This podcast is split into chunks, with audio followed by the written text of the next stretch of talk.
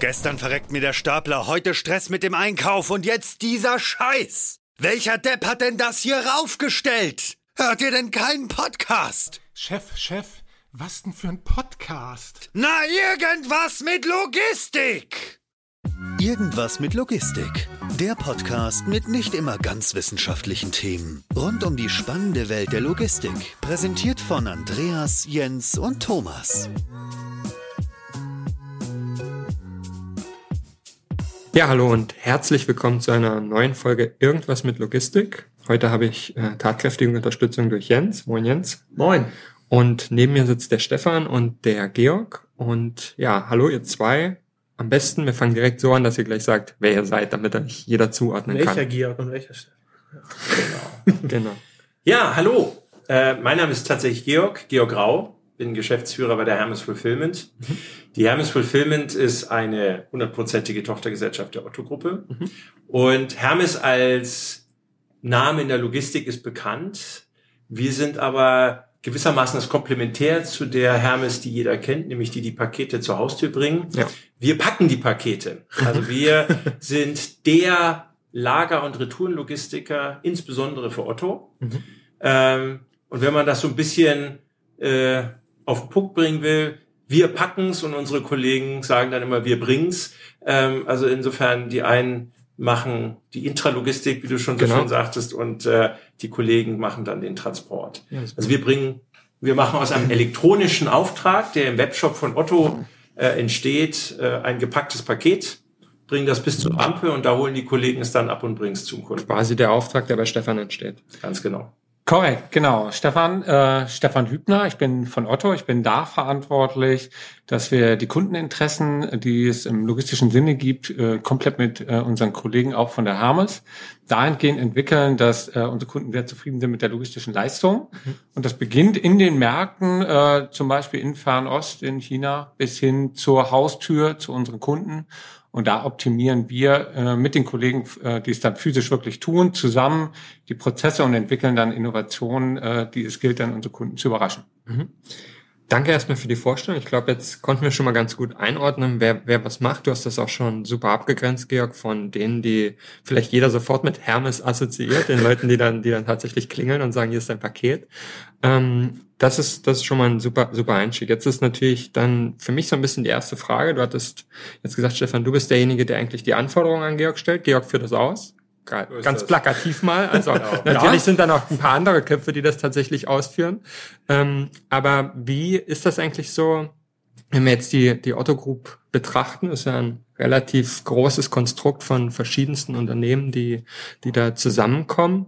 Das heißt, die Hermes Fulfillment ist euer Dienstleister ist Hermes Fulfillment, bloß um das vielleicht auch nochmal abzugrenzen, nur der Dienstleister intern oder da gab es ja früher, war das glaube ich so, dass es nach außen hin auch viel Fulfillment gab. Macht ihr das jetzt nur noch für den Stefan oder macht ihr das auch noch für andere? Vielleicht, dass wir das einmal noch abklären. Ganz kurz, ja. Äh, gerne.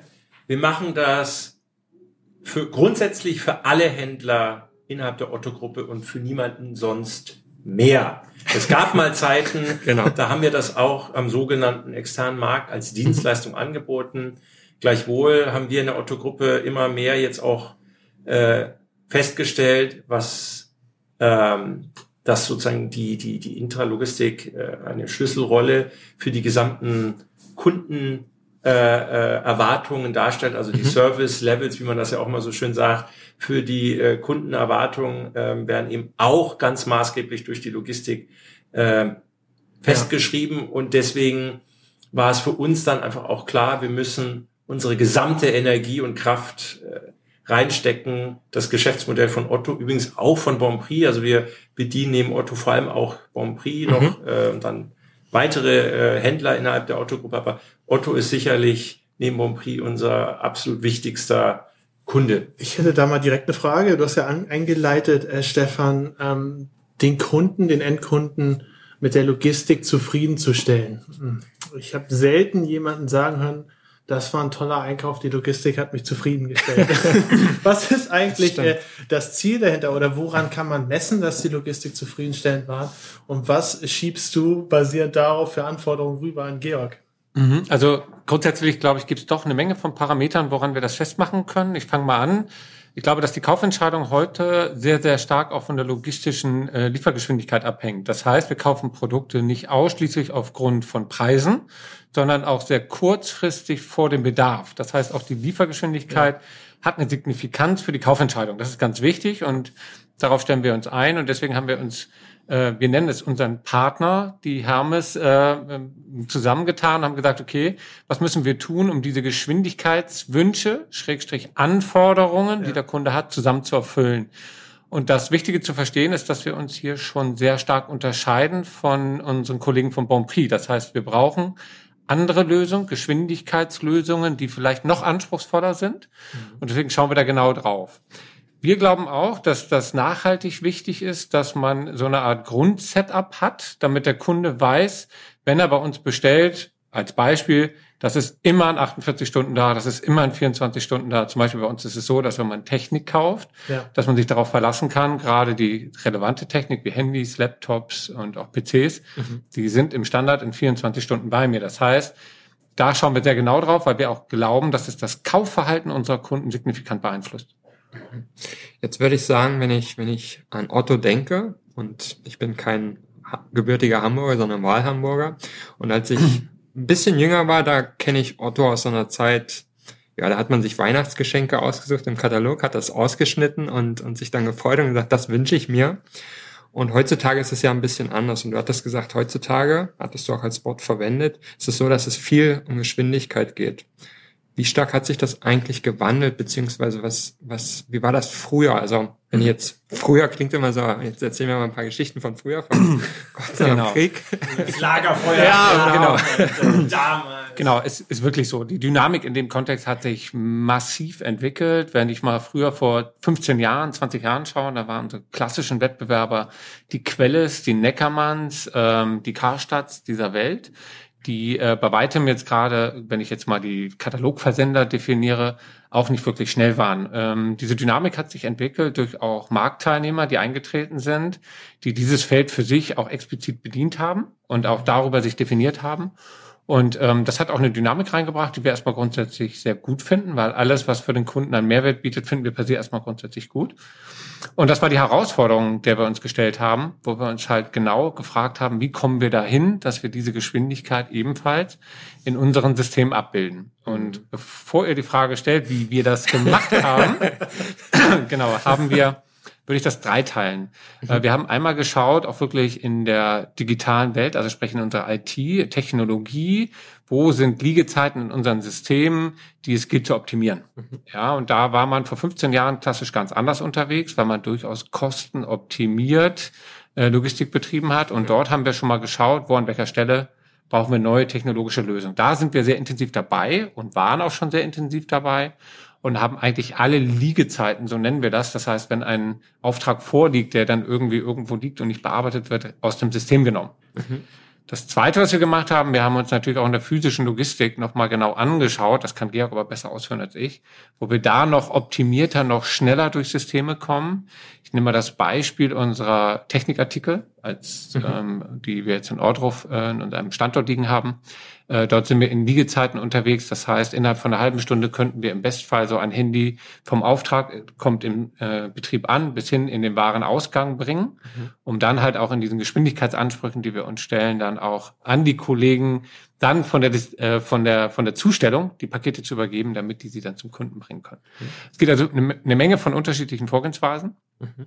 Ähm, und natürlich haben wir auch das ein oder andere jetzt gerade im Petto, um äh, einfach auch neue Logistikstandorte ans Netz zu nehmen. Wir sind gerade dabei, in Gemeinsamkeit drei neue Standorte mit unterschiedlichen Herausforderungen ins System aufzunehmen, um dann einfach auch unseren Ansprüchen der Zukunft mit neuen Techniklösungen, Standortlösungen auch begegnen zu können. Ich finde es interessant, was du gerade ähm, besonders beim ersten und beim zweiten Punkt gesagt hast. Man ist früher relativ äh, stark daran gegangen, und hat gesagt, ähm, ich steigere Produktivität, ich werde immer mehr besser Masse abzuwickeln, um ähm, sozusagen die Stückkosten in der ähm, Abwicklung zu senken. Durch diese Entkopplung aber von Auftrag, wann äh, steuert er ein, der sich oder diese Entkopplung hat sich ja primär durch ähm, das Teilnehmen am E-Commerce ergeben, ähm, sind solche Lösungen ja überhaupt nicht mehr das, womit ich eigentlich die Anforderungen abwickeln kann. Ich kann äh, mir eine Anlage vorstellen, die sehr viel Masse zu einem bestimmten Zeitpunkt verbringen kann, aber wenn ich über den Tag diese Liegezeiten von maximal einer halben Stunde erreichen möchte vom Auftrag, dann brauche ich ja ganz andere Konzepte. Und da frage ich mich, ähm, wie geht man so eine Entwicklung eigentlich durch von einem Versandhändler aus dem Prospekt, wo sich der kleine Andreas seine Weihnachtsgeschenke zusammenklebt, bis äh, zu einem E-Commerce-Händler, der, wo sich der größere Andreas jetzt schnell ein Handy bestellt und das am liebsten relativ zeitnah haben möchte. Soll ich da mal, ich glaube, da kann ich ein bisschen was zu sagen. Also ähm, das ist äh, tatsächlich einer der entscheidendsten äh, äh, Aspekte, die sozusagen aus Sicht der Logistik sich im Sinne einer Veränderung ähm, für uns als Herausforderung gestellt hat. Letztlich ähm, ähm, ist das Kernthema, finde ich nicht, dass es vorher ein Katalog war und jetzt die Webseite. Mhm. Nur man hat irgendwie in Zeiten des Katalogs, wo man vielleicht dann auch noch mit, mit einer Brief- äh, oder Postkarte die Bestellung aufgegeben hat, einfach von vornherein akzeptiert, dass es länger dauert. Also die Erwartungen waren einfach niedriger ja. und das hat natürlich der Logistik einfach weil die Erwartungen niedriger waren, mehr die Möglichkeit gegeben, in einem System, das grundsätzlich erstmal auf Durchsatz getrimmt ist, ähm, einfach die natürlichen Schwankungen im Bestellverhalten über einen gewissen Zeitraum zu glätten und dadurch einen kontinuierlichen Durchsatz zu erzeugen. Und der kontinuierliche äh, Durchsatz ist aus Sicht der Logistik erstmal natürlich optimal. Ich kann ich kann den Menschen klare Einsatzzeiten zusagen. Ich kann die Maschinen optimal auslasten, kann dann mhm. vielleicht auch die Wartungsfenster noch zu halbwegs vertretbaren Zeiten einrichten ja. und, und, und. Also deswegen das war aber nicht das Thema Katalog, sondern das, das Thema war andere Erwartungen seitens ja. des Kunden. Wie Stefan schon sagte, das ultimative Dogma ist, was die Erwartungen, die, die Erwartungen des Kunden sind sozusagen für uns die Grundmaxime, wie wir unsere Logistik zu organisieren haben. Und wenn natürlich die Erwartung ist in 24 Stunden, dann muss ich quasi die, die Veränderungen in dem, äh, wie soll ich sagen, in dem Bestellverhalten komplett in meiner Logistik abbilden. Das heißt, äh, wenn am, am, am Wochenende doppelt so viel bestellt wird, muss ich äh, im Grunde genommen am Montag auch doppelt so viel durch, äh, durchlaufen lassen. Ja. Wenn ich jetzt also mein System auf 100 getrimmt habe, muss ich es dann am Montag auf einmal 200 können. Und jetzt kommt das Thema. Das hieße natürlich, dass ich für den Montag eigentlich ein zweites äh, Logistikzentrum brauchte. Ja. Und das ist eigentlich das Kernthema. Da wird es auf einmal teuer. Also das heißt, äh, äh, das Kernthema ist ähm, durch die komplette Abbildung des äh, Konsumverhaltens oder des, des Bestellverhaltens im Sinne meiner Logistik muss ich viel Geld in die Hand nehmen. Und die eigentliche Herausforderung ist in dem Sinne nicht, diese Wünsche bestmöglich zu erfüllen. Ich stelle einfach ein zweites Logistikzentrum hin und schalte das immer am Montag an. Und das Problem ist gelöst. Wir müssen das Ganze halt hinkriegen, dass das möglichst kostenoptimiert ist. Trotzdem mhm weil ja im Grunde genommen der Konsument für die gesamte Logistik gar nicht zahlt. Das ja. heißt ja immer, Versand äh, ist kostenfrei. Also letztlich heißt das ja Versand plus Intralogistik. Plus Retoure. So, und jetzt kommt der, bitte? Plus Retoure. Und plus Retoure, genau. Also, so, und jetzt kommt der spannende Teil. Äh, und da wird es jetzt sozusagen eine Vielzahl an Einzelmaßnahmen, die sozusagen schlicht und einfach ein klassisches Optimierung, äh, Optimierungsthema ist.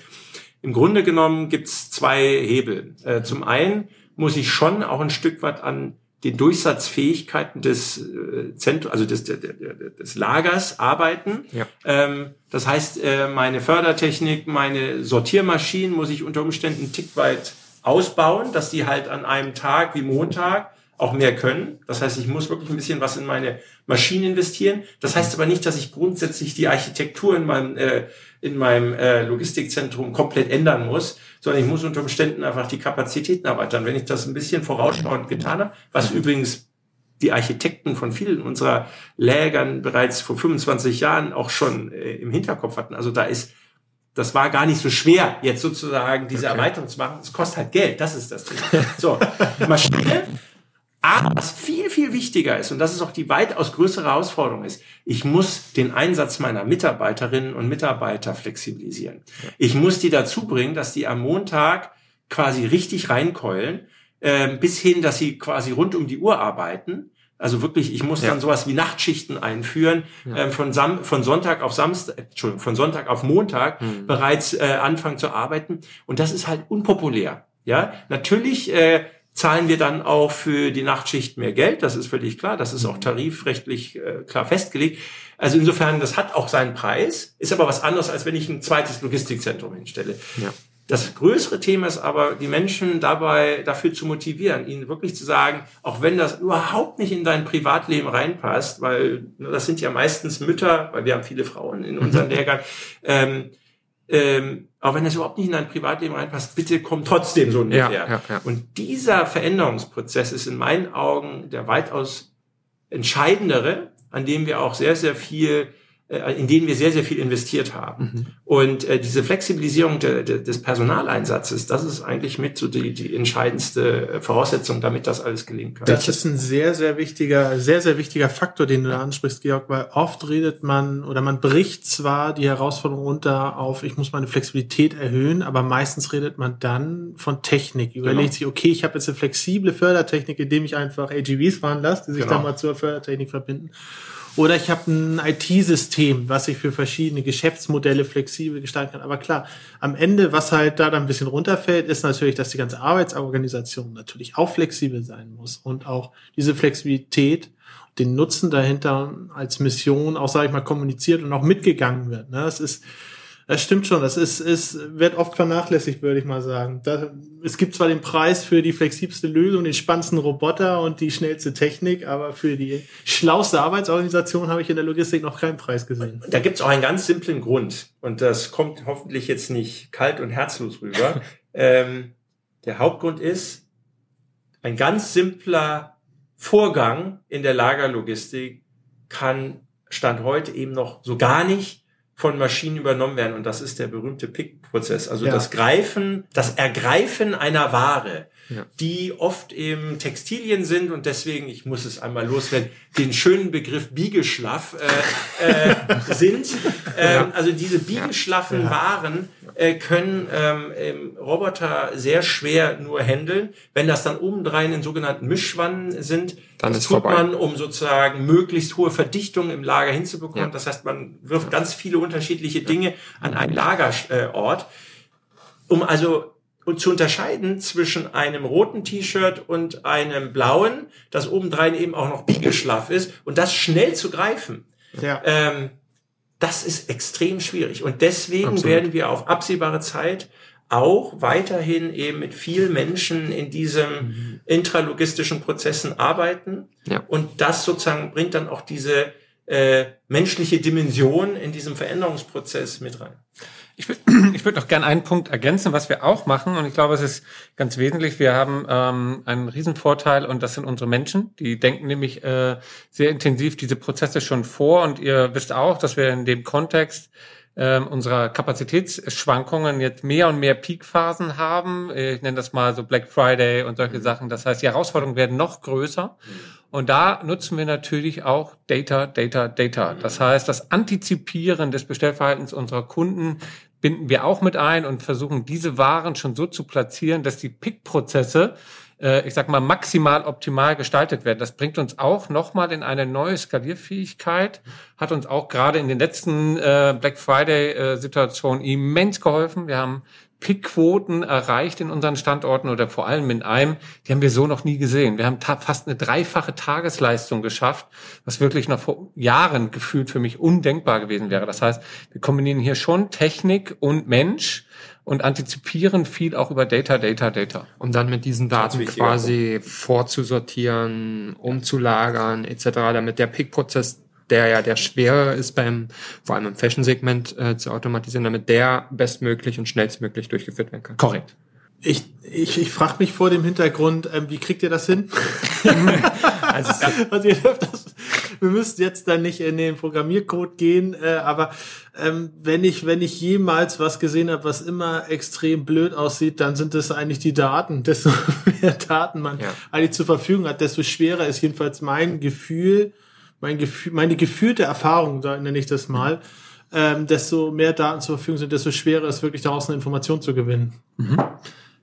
Also definitiv, das ähm, ist mit Sicherheit nicht ganz einfach. Nichtsdestotrotz, wir wissen ja, welche Angebote wir machen. Und in dem Kontext mal ein Beispiel, wenn man, äh, will jetzt keine Werbung machen für irgendwelche Produkte, aber wenn man ähm, AirPods, AirPods, also ohne ja. den Namen zu nennen, einsetzt und dann äh, diesen preislich deutlich reduziert, dann wissen wir auch, dass wir damit Absatz generieren. Ja. Und wenn wir das wissen und dann äh, unsere Kollegen aus den Categories dann eine gewisse Mengenprognose herleiten, dann können wir die auch an Stellen legen dieses Prozesses, dass diese Ware sofort seine Verpackung findet und dann dementsprechend auch auf die Reise geht. Und das sind schon Effizienzvorteile, äh, erst recht in den Stückzahlen, indem man dann solche Produkte dann dementsprechend auch absetzt. Also Wettbewerbsvorteil oder Wettbewerbsfähigkeit durch Kommunikation.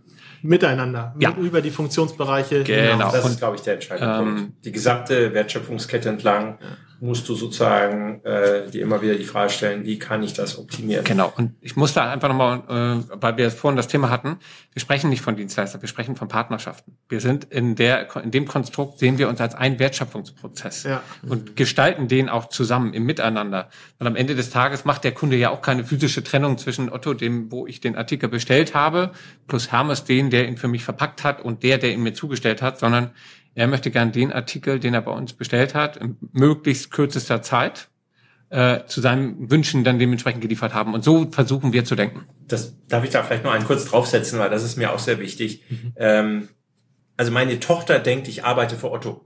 Ja, also das ist immer, äh, und ich habe ihr, ich, ich lasse sie auch gerne in dem Glauben, wenn ich offiziell ja eben für Hermes Fulfillment arbeite, weil das ist schon das Entscheidende.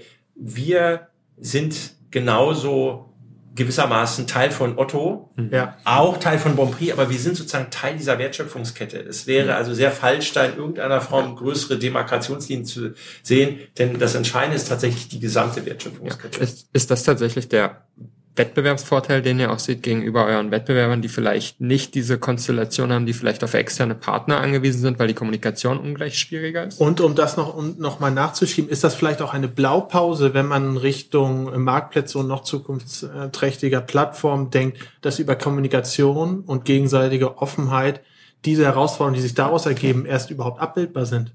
Ähm, das kann ich ganz kurz beantworten mit Ja. okay. Absolut. Ähm, wir sehen das auch genau als unseren Vorteil, dass wir genau in der Kommunikation miteinander Dinge erreichen, die, äh, die gefühlt eine echte Herausforderung sind. Aber genau diese Expertise, die uns beide verbindet und die Sicht, die wir unterschiedlich auf die Dinge haben, schafft uns neue Lösungswege. Und genau das ist das, was auch echt immens viel Spaß macht, wenn man nachher mal die Ergebnisse betrachtet. Weil wir haben schon Dinge erreicht, gemeinsam, die ich mir vor fünf Jahren so hätte nicht vorstellen können. Das heißt, jede neue Herausforderung challenged uns, aber äh, mit den richtigen Menschen kann man wirklich viel bewegen, auch wenn Technik durchaus mal 25 Jahre alt ist. Das finde ich ein ganz, ganz äh, interessanter Aspekt, weil tatsächlich, ihr hattet ja zwar angesprochen, ihr baut natürlich auch neue Leger. Äh, es ja. bleibt nicht äh, alles in der alten Bausubstanz drin, aber ähm, ein ganz wichtiger Faktor, den ihr vorhin angesprochen habt, ihr habt ja zum Teil Leger und ganz bekannt ist es ja zum Beispiel von der Fulfillment in Haldensleben, wo man wirklich damals ein Lager gebaut hat, vor 25, 20 Jahren, mit einem Plan, für das gesamte Areal Stück für Stück für Stück nach Anforderungen und neuen Geschäftsbereichen beziehungsweise neuen Geschäftsanforderungen zu erweitern. Das hat jetzt funktioniert. Würde es jetzt wieder funktionieren, wenn man beispielsweise sagt, ich baue jetzt einen neuen Standort, ähm, kann man das bei der Dynamik, die man im Markt sieht, die du im Markt siehst, ähm, immer noch so angehen, dass ich sage, ich baue jetzt für Anforderungen ein System, Technik, ähm, ein Layout und ich denke da schon mal 20, 25 Jahre Stück für Stück, Gebäude für Gebäude weiter oder wäre das, wäre das vermessen? Ähm, spannende Frage. Ähm, bevor ich sozusagen die eigentliche Frage beantworten möchte, wenn ich darf einen kurzen Satz sagen. Klar. Man muss schon sagen, die Architekten von Hallensleben, ja, es ist 25 Jahre alt, waren wirklich genial. Also die Art, wie Sie sozusagen vor 25 Jahren die Entwicklungen antizipiert haben und es vom Gesamtlayout so, äh, wie soll ich sagen, angelegt haben, dass es auch heute noch uns erlaubt, sehr, sehr gut und immer noch sehr leistungsstark, eigentlich nach wie vor äh, phänomenal leistungsstark auf die Anforderungen der heutigen Welt zu reagieren, ist, ist wirklich beeindruckend. Mhm. Also das muss man echt sagen, das war eine Glanzleistung, Und bevor Stefan platzt, sag du ruhig gerne was. Nein, absolut. Ich, ähm, ich, ich kann es unter, unterstreichen und ich, ich glaube, es ist wichtig, wenn ich in der Überleitung zu deiner Antwort ähm, äh, käme, würde ich sagen, äh, Strukturstabilität. Das ist ein mhm. absolutes Stichwort. Also mhm. die Frage ist, natürlich können wir die Zukunft nicht antizipieren. Das ist ja. auch vermessen, weil ich würde mir nicht mal zutrauen, die nächsten fünf Jahre vorherzusagen in seiner ja. Dynamik.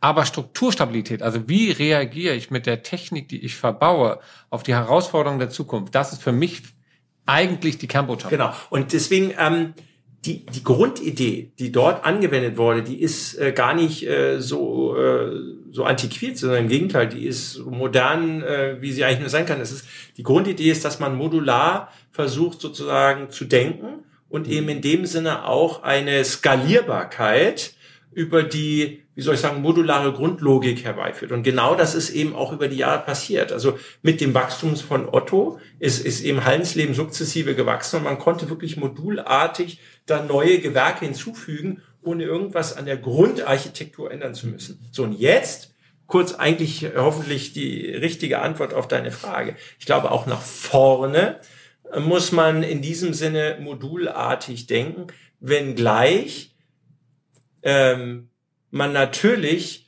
auf sozusagen äh, die modernen, ähm, äh, wie soll ich sagen, Fördertechniken und intralogistischen Konzepte jetzt zugreift, die vor 25 Jahren in der Form noch nicht verfügbar waren. Also da gibt's eben neue Arten äh, von Sortern, da gibt's neue Arten von von äh, Lägern, die sozusagen das Thema Ware zu Person äh, nochmal ganz anders bespielt. Das wird man natürlich heute anders deswegen konzipieren als vor 25 Jahren. Aber diese modulartige Logik, die wird man auch heute genauso machen. Die spannende Frage ist, wie sehr skaliert man an einer, an einem Ort versus skaliert man geografisch. Ja, und da ist natürlich auch, kann man lange philosophieren und das ist immer wieder eine Frage der Kostenoptimierung. Ne? Bis zu einem gewissen Punkt, insbesondere wenn man eben heute nicht nur über Kosten äh, optimiert, sondern auch und vor allem über Service. Genau. Hat es tatsächlich, macht es Sinn, bis zu einem gewissen Punkt Mengen bezogen an einer, an einem Ort zu skalieren? Irgendwann allerdings ist es dann wiederum sinnvoller, ähm, über die Geografie zu skalieren. Also insofern, die Grunddynamik, die all das dann treibt, ist am Ende immer das Wachstum. Genau. Vielleicht noch eine Ergänzung. Es ist übrigens auch der Grund, warum wir gerade zusammen wieder in der Diskussion einen neuen Standortplan. Also das heißt, wir sind gerade im direkten Miteinander dabei zu überlegen, wie könnte ein neuer Paketlogistik, also der für die, wie heißen diese Textilien, die man pickt? Wie geschlafen. Wie geschlafen Artikel. äh, das machen wir zusammen. Und ähm, vielleicht auch da, wir antizipieren natürlich auch ein Stück Zukunft, indem wir sagen, okay, heute gibt es Prozesse, die können die Menschen noch nicht machen. Aber wir sehen mal einen Platz vor. Wer weiß, ob es in zehn Jahren nicht vielleicht doch geht um eben uns in diese Skalierfähigkeit zu bringen. Das heißt, an manchen Stellen können wir es antizipieren. Da, wo es schon absehbar ist, machen wir das auch. Aber äh, genau das sind jetzt ein bisschen die Herausforderungen. Mhm. Und dann gilt es, eine Produktivität in so einem System auch abzusichern. Das ist ja auch immer so eine Garantie, wenn man wächst und dann 100 Prozent äh, immer abbilden kann, dann hat man eine gewisse Strukturstabilität. Und das ist dann das, worauf wir jetzt gerade aktuell sehr viel Wert legen. Äh, und dann würde ich, und das ist ganz wichtig, noch einen Satz ergänzen, dann kommt in Zukunft auf uns Menschen an, also auf die Menschen, die bei Otto arbeiten, die werden sich diesen neuen Herausforderungen stellen und werden dann mit diesem System wiederum über 25 Jahre analog in Heidensleben gute Lösungen finden. Jetzt haben wir relativ über sehr, sehr lange Zeiträume gesprochen und zeitgleich aber auch über viel Dynamik und die Schwierigkeit, die kurzfristige Zukunft auch zu antizipieren. Und es sind ja eigentlich drei Aspekte, die alle so ein bisschen gegeneinander äh, sprechen. Und dann kommt vielleicht noch hinzu, dass ihr jetzt nicht ganz klein seid. Das heißt, ihr habt eine gewisse Größe und ich meine, so ein Standort aufbauen dauert auch immer ein bisschen Zeit. Es ist nicht Fluch und Segen zeitgleich. Also auf der einen Seite kann man sagen, okay, wir haben eine gewisse Größe, dann bauen wir halt einen neuen Standort. Okay, das können kleine Unternehmen vielleicht nicht, dauert aber eine Weile. Zeitgleich könnt ihr aber eigentlich vielleicht die Dynamik, die man vielleicht braucht, weil morgen kommt ein neuer Trend und irgendwas entwickelt sich schneller als, als vorhergesehen, relativ schwer abbilden. Ist das nicht die Krux dabei zu sagen, okay, wir wollen eigentlich vorausdenken, aber alles, was man technisch macht, erfordert immer relativ lange Projektzeiträume. Wie ist, wie ist der schlauste mhm. Ansatz, den ihr, den ihr gefunden habt dafür für das Problem? Genau, also vor allem würde ich es nicht als Krux, sondern das Spannende unseres Jobs empfinden.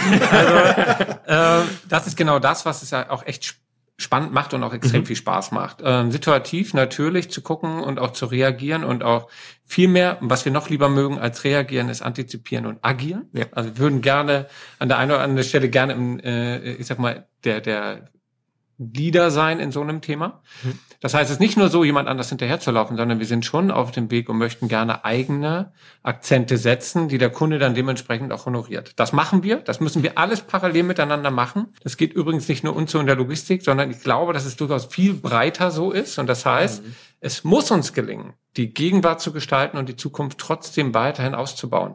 Du hast es eben selbst gesagt, so ein Logistikstandort baut sich nicht in einer Woche. Ähm, mir persönlich geht's in jedem Fall zu langsam, egal wie schnell es ist. Aber das ist halt etwas, ähm, das müssen wir irgendwie ein Stück weit mit in unsere Planungen einbauen. Und wir mhm. müssen uns auch Übergangsszenarien erarbeiten, bis wir dann wirklich einen neuen Standort am Netz haben. Und das ist die Challenge, die Georg und ich jeden Morgen, wenn wir aufstehen, auch wirklich neu wieder annehmen. Weil wenn ihr glaubt oder wenn man glaubt, dass das, was wir uns heute vornehmen, morgen noch existent ist, dann stimmt das in vielen Dingen, aber leider nicht in allen. Nee, das stimmt. Es ist ja, es ist ja auch so, diese Entscheidung, die jetzt gerade getroffen wird, ähm, ist ja auch ganz stark davon abhängig, wo denke ich eigentlich hin? Ihr habt ja vorhin schon einmal kurz angesprochen, ähm, Service. Service ja. würde ich ja gerade bei einem Handelsunternehmen beziehungsweise beim Marktplatz auf zwei Arten ähm, ähm, definieren. Einmal, wie äh, groß ist eigentlich die Verfügbarkeit? Und damit meine ich die Breite des Sortiments, ganz stumpf gesagt. Und ähm, wie ist die Verfügbarkeit gesehen auf den zeitlichen Rahmen von Bestellung bis ist es wirklich da? Das sind ja aber eigentlich zwei Ziele, die ich parallel nicht verfolgen kann. Ich muss mich ja eher in eine Richtung bewegen, bestandsseitig bündeln und einen großen, sag ich mal, allumfassenden äh, Standort, die eierlegende Wollmilchsau bauen oder ganz, ganz, ganz, ganz viele kleine, die dann aber natürlich sehr kundennah sind, aber nicht das Sortiment anbieten können. Dann ist natürlich die Frage, ähm, wie gehe ich damit um? Ist es dann vielleicht auch dann ein Punkt, wo man sich hinterfragt und sagt, okay, vielleicht werde ich kein Sortimentsanbieter mehr, sondern nutze meine logistische äh, Funktion und Know-how als Marktplatz für andere Brands, Marken und Handelsunternehmen. Ähm, ja, ja, ja. Ähm, was will ich sagen? Ich glaube, ja, wir müssen uns natürlich und wir, wir öffnen uns auch und wir sehen auch eine Plattform als durchaus ähm, äh, in der Lage, durchaus auch Angebote zu machen für Partner, die sich dann in unsere Logistik legen und dann gemeinsam mit unseren Produkten in einer Sendung zum Kunden fahren. Das ja.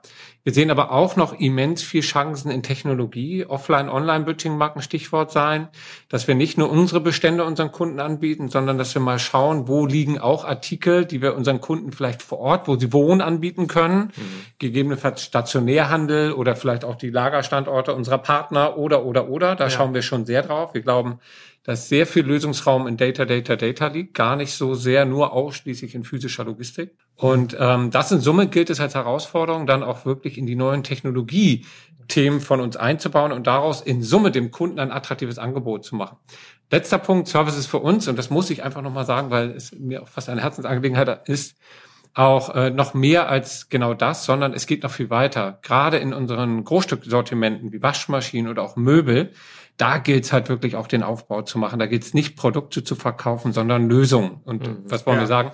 Da ist es halt wichtig, dass eine Komplettleistung in Summe gut gechallenged wird und das ist dann für uns, ähm, ich sag mal noch, die zusätzliche Herausforderung im Kontext Service. Vielleicht darf ich noch eine Ergänzung machen. Stefan hat in meinen Augen schon das sehr, das, das Bild sehr vollständig aufgezeigt. Vielleicht noch eine auch für uns besonders wichtige Ergänzung. Es wird immer wichtiger, also das Ziel ist ja immer der zufriedene Kunde oder die zufriedene Kundin. Äh, was die Person zufrieden macht, ist aber nicht automatisch immer gleich. Der Jugendliche, der das Handy bestellt, der will es unbedingt, eigentlich der will es jetzt sofort haben. Ja.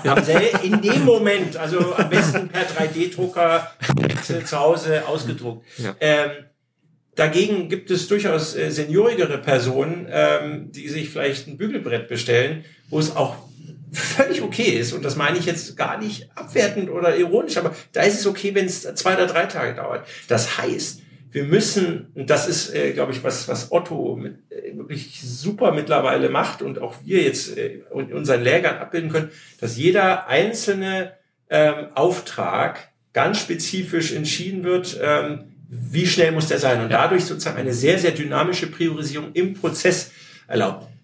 Das mag eine Selbstverständlichkeit sein, ist aber eben auch sozusagen IT-technisch nicht ganz selbstverständlich. So, und wenn man das dann eben auch noch bis zum letzten Moment im, im Abwicklungsprozess beeinflussen kann, ja.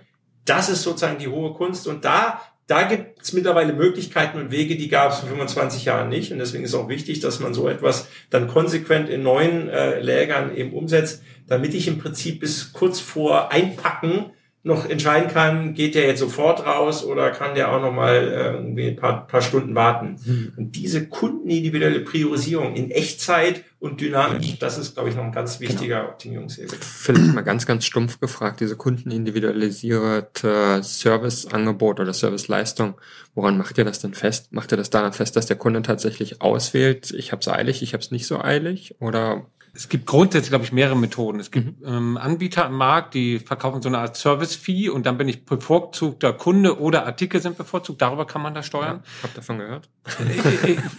Ich, noch nicht. Äh, für mich ist das noch eine These. Äh, nein, Schatz beiseite. Dann gibt's äh, durchaus auch die Möglichkeit zu sagen, okay, ich präferiere gewisse Artikel. Ich kann mhm. ja mal sagen, Technologieartikel, so wie wir es eben haben, sind bei jüngeren Käufern sehr relevant. Deswegen kriegen die eine bevorzugte Liefergeschwindigkeit. Das sind so Dinge. Ja. Das kann man sehr unterschiedlich spielen. Das kann man ja. auch in, in, in Kombinatorik spielen, wenn wir sagen, okay, der Kunde kriegt die Wahl selber zu gestalten. Auch das ist ja durchaus ein, ein Thema, was wir im Zweimann, also in diesen Großstücken, Entschuldigung, mhm. Zweimann sagt man bestimmt nichts, äh, wo wir dem Kunden die Wahl selber lassen, wo er sich ein Lieferfenster aussuchen kann, je nach seiner Präferenz. Das ist ja auch eine Option. Wir können ja auch den Kunden einbinden in diesen Prozess. Und ich denke, dass man da sehr wohl sehr gut unterscheiden muss, weil, wie, wie Georg schon gesagt hat, das ist wirklich absolut richtig. Jeder Kunde hat auch nicht immer den gleichen Anspruch in einer Phase, wo ich in Urlaub fahren will und vielleicht übermorgen in Urlaub fahre, ist es mir doch wichtig, dass der Artikel morgen kommt. In einer anderen Phase, wo ich vielleicht gar nicht zu Hause bin, ist es total fein, weil ich bin ja nur eine Woche weg, dass der erst in zwei Wochen kommt. Ja. All diese Dinge zu antizipieren und die in diesen Prozess mit einzubinden, das sind die Herausforderungen, die es uns in der Zukunft möglich machen, auch Logistik in einem Optimum zu steuern. Und dann, und dann brauche ich ja noch untereinander, also ich muss es ja nicht nur steuern können oder fassen können, ich muss ja auch noch untereinander die Transparenz haben Richtig. und auch die Offenheit, ja. mir das gegenseitig mitzuteilen. Und ich denke, ja. das ist noch ein ganz, ganz wichtiger Faktor, den gerade, ähm, ja, den man eigentlich eingehen muss, sag ich mal. Diesen Richtig. Schritt nach vorne, ja. diesen Schritt der Öffnung muss man einfach dann untereinander dann auch zulassen. Das haben wir schon gemacht. Das ist das Gute. Wir sind da schon Schritt weiter. und vor allem, das ist halt partnerschaftlich. Das hoffe ich. Ne? Das ganze datenschutzrechtlich sauber. Ne? Ja. Also ich sag mal da, wir haben ja auch äh, im Rahmen unserer vielen äh, Analysen haben wir uns auch mal in China sehr intensiv umgeschaut und da auch viele Erfahrungen sammeln können. Die haben dann natürlich eine ganz andere äh, Unbefangenheit, wenn es darum geht, Kunden äh, Prioritäten festzulegen. Also da wird jeder Kunde mit 200, glaube ich, 56 Kategorien äh, äh, charakterisiert. Mhm. Äh, zum Teil wissen die über den Kunden mehr als der Kunde über sich selbst. Das geht natürlich bei uns so nicht. Nee. Ähm, und deswegen ist es schon eine echte Herausforderung, ja. das über eben viele sozusagen Rahmenelemente äh, äh, äh dieses Kundenverhalten bestmöglich mhm. abzuschätzen, weil in der Tat klickt man ja nicht beim Bestellprozess dann nochmal langwierig seine, äh, wie soll ich sagen, Bestellwünsche äh, an, sondern ja. das müssen genau. wir richtig antizipieren. Ja, genau.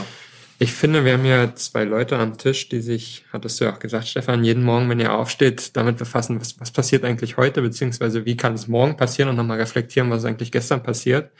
Da ist doch eigentlich eine naheliegende Frage. Du hattest gesagt, es ist schwer zu antizipieren, was, was passiert eigentlich in fünf Jahren, aber ihr baut ja aktuell auch Logistikstandorte.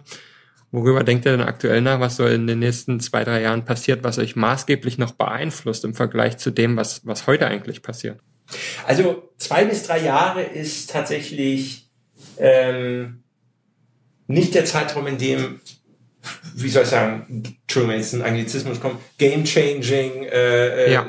Entwicklungsschübe zu erwarten sind. Mhm. Ich glaube, in den nächsten zwei bis drei Jahren geht es aus unserer Sicht knallhart um operative Exzellenz ja. im Sinne der Optimierung, wie wir sie jetzt ja auch schon äh, skizziert haben. Mhm. Ich persönlich glaube schon, der große, nochmal wichtige Schritt einerseits, jetzt kommen Dinge, die wir alle schon gehört haben, ist sozusagen nochmal ein großer Schritt in der Automatisierung der Robotik. Okay. Also sprich der, ich, ich, ich versuche das mal auf den Punkt zu bringen, der Erdbeer pflückende Roboter, wenn es den gibt, dann wird es, so hart das jetzt vielleicht klingen mag, menschenleere Lager geben, die ja. im Prinzip so funktionieren wie, wie soll ich sagen, ähm, ähm, Chip-Produktionsfabriken. Mhm. Ja, aber das ist eher zehn Jahre, hattest ja. du ja schon gesagt, Stefan. Ähm, Und insofern, ähm, das ist sozusagen der eine Trend und das andere Thema, dem wir uns selbstverständlich auch nicht äh, irgendwie, wie soll ich sagen, verwehren dürfen oder dass wir ausblenden dürfen, ist der 3D-Druck. Also das mhm. ist schon etwas, wo ich sage, ähm, dass äh, das, das klammert ja die, die, die Intralogistik, äh, eigentlich die gesamte Logistik komplett raus. Ja. Und ähm, das wird schon auch nochmal spannend. Ich glaube zwar nicht, äh, dass ähm, wir die sophistizierten Konsumgüter in jegliche Ausprägung irgendwann als 3D-Druck haben werden, aber mhm. schon wahrscheinlich viele Alltagsgebrauchsgegenstände, die heute ein wesentlicher Bestandteil unseres Sortiments ausmachen. Insofern, das ist schon auch spannend. Aber das sind halt schon Dinge, die eher mittel- bis ja, mittelfristig, ja, eine, ja, also operative Exzellenz. Genau. Ein Punkt, den ich, also ich teile das zu 100 Prozent. Ich würde einen Punkt noch zusätzlich aufnehmen, dass mhm. es ähm, auch, ob es in zwei oder drei Jahren marktreif ist, weiß ich nicht, aber wir beschäftigen uns sehr intensiv mit der technologischen Entwicklung in dem Feld. Das heißt, dieses Offline-Online-Bridging-Thema, ja. da sind immens viel Chancen. Also ja. alles, was im Umfeld der Technologie steht, das ist, gilt es auch zu antizipieren. Wohl wissen, und das muss ich nochmal unterstreichen, wir werden immer eigene Logistikstandorte brauchen, um unsere Grundleistung auch sicherzustellen und den Kunden ein attraktives Grundangebot zu machen natürlich immer ergänzt um genau diese Themen, die dann aber auch im Zweifel im Kontext seiner Relevanz auch abgerufen werden. Mhm. Beispiel, wenn ich den Artikel heute Abend brauche, bin ich vielleicht auch bereit, ein bisschen mehr für die Zustellung zu bezahlen, weil wir dann auch einen anderen Prozess äh, losstarten. Und da glauben wir, da ist noch sehr viel möglich, weil mhm. wir heute natürlich eigentlich in Deutschland über ein komplettes Lager verfügen, im weitesten Sinne dass es eigentlich nur gelingen muss, in Anführungsstrichen, unseren Kunden sichtbar zu machen. Und dann würden wir mit logistischen Lösungen bestimmt da in Angebote kommen, die für viele Kunden interessant sind. Das ist ein Thema, damit müssen wir uns oder setzen wir uns heute auseinander, weil wir glauben, dass das sehr viele Chancen bietet. Ja, das, das sind äh, tatsächlich nicht die Antworten, die ich um ehrlich zu sein erwartet habe. Tatsächlich, tatsächlich hatte ich sogar, hatte ich sogar gedacht, wir sitzen hier in so einem schönen Büro und da ist ein wunderbar grüner Baum. Ich hatte auch gedacht, dass, dass sie sagt, okay, wir gehen vielleicht auch davon aus, dass sich diese dynamischen Trends und so weiter vielleicht ein bisschen reduzieren aus nachhaltigen Gesichtspunkten oder sonst irgendwas. Das heißt, Kannst gerne unterbrechen. Steilvorlage gegeben. Ich weiß nicht, ob du gerade abmoderieren wolltest, aber jetzt Nein, alles gut. Nee, nichts. Das ist, glaube ich, auch dir wichtig. Ja, ja, ganz wichtig wir müssen immer trennen zwischen dem, was wir sozusagen ähm, aktuell aus Kundensicht beobachten und das, was wir persönlich für richtig halten. Ja. Ähm, und ähm, im Moment erkenne ich, ich Georg Grau, ja, ja, also ich will jetzt hier keine irgendwie weitergehende, äh, wie soll ich sagen, Meinungsführerschaft beanspruchen, aber mhm. erkenne ich nicht, dass sich das Konsumverhalten grundlegend ändert, mhm über das hinaus, was du vorhin schon äh, skizziert hast. Das heißt, das ist ja so diese heilige Dreifaltigkeit des E-Commerce. Der Kunde will günstige Preise, große Auswahl und bequeme Verfügbarkeit. So, dieses, diese, diese drei Grundprinzipien sehe ich nach wie vor als die treibende Kraft. Und der können und dürfen wir uns nicht verwehren. Das ändert überhaupt nichts daran. Und deswegen auch wir müssen schauen, dass wir diese Dynamik weiter aufrechterhalten, Flexibilität und deswegen auch äh, ähm, ähm, ähm, dieser Fokus auf, wie kriege ich noch weiter ähm, Automatisierung in die Lägerei. Äh, ich glaube sehr wohl, dass ähm, wir eine Veränderung in unserem Konsumverhalten brauchen, mhm. aus genau den Nachhaltigkeitsgründen, die du schon angedeutet hast. Nur diese, Nach also die beobachte ich noch nicht in dem Maße im, im Konsumverhalten und ähm, und ich sag mal, die, diese, diesen Veränderungsdruck, den erzeugst du nicht, indem du äh, sozusagen dein E-Commerce einschränkst ja, äh, oder ja, dein ja. Angebot einschränkst, sondern äh, indem du vielleicht über andere Wege drumherum sozusagen auf, auf Konsumenten einwirkst. Genau. Ich würde es gerne ergänzen. Ich möchte das nicht zum, zum, zum Werbe äh, Überleitungsbeitrag äh, kommen lassen, aber, und das ist mir wirklich wichtig, für Otto ist Nachhaltigkeit ein DNA-Thema. Ja. Das ist nicht äh, etwas, was wir werbetechnisch einsetzen, sondern das ist das, was unser Unternehmenseigentümer auch, ähm, äh, ich sag mal, ganz klar in der Organisation lebt und auch ein Teil der Grund ist, warum ich für diese Organisation arbeite. Deswegen kümmern wir uns sehr stark aus innerer Haltung heraus auch um das Thema äh, Umwelt und auch, ähm, wie gehen wir damit um. Mhm. Das ist auch ein Grund, warum wir uns gerade sehr intensiv mit alternativen Verpackungsmethoden auseinandersetzen und an ganz, ganz vielen Dingen zurzeit forschen. Es ist nicht ganz so einfach, wie ich es mir wünschen würde. Es gibt unterschiedliche Ansätze von uns, die wir gerade auch verproben, ob wir jetzt mit Papier unterwegs sind, auch mit Recyclingpapier, weil es auch in der Ökobilanz ähm, einfach nur die wirklich reale Alternative ist. Äh, und das schauen wir uns gerade sehr genau an und versuchen auch einen unseren Beitrag zu leisten. Und das ist auch ein ganz, ganz wichtiger Aspekt. Otto ist wirklich an der Stelle nachhaltig an Nachhaltigkeit interessiert. Und das ist auch etwas, was uns antreibt, per se, auch wenn ich morgens aufstehe. Also ich, ja, also ich finde, damit habt ihr beide das perfekt abmoderiert. Äh, da muss ich, da muss ich ja gar nichts machen, außer, außer noch zu sagen, vielen Dank, dass wir hier sein durften und dass ihr Lust ja, hattet, mit uns zu quatschen. Sehr gerne. Sehr und gerne. An der Stelle dann, tschüss. Tschüss. Tschüss. Vielen Dank.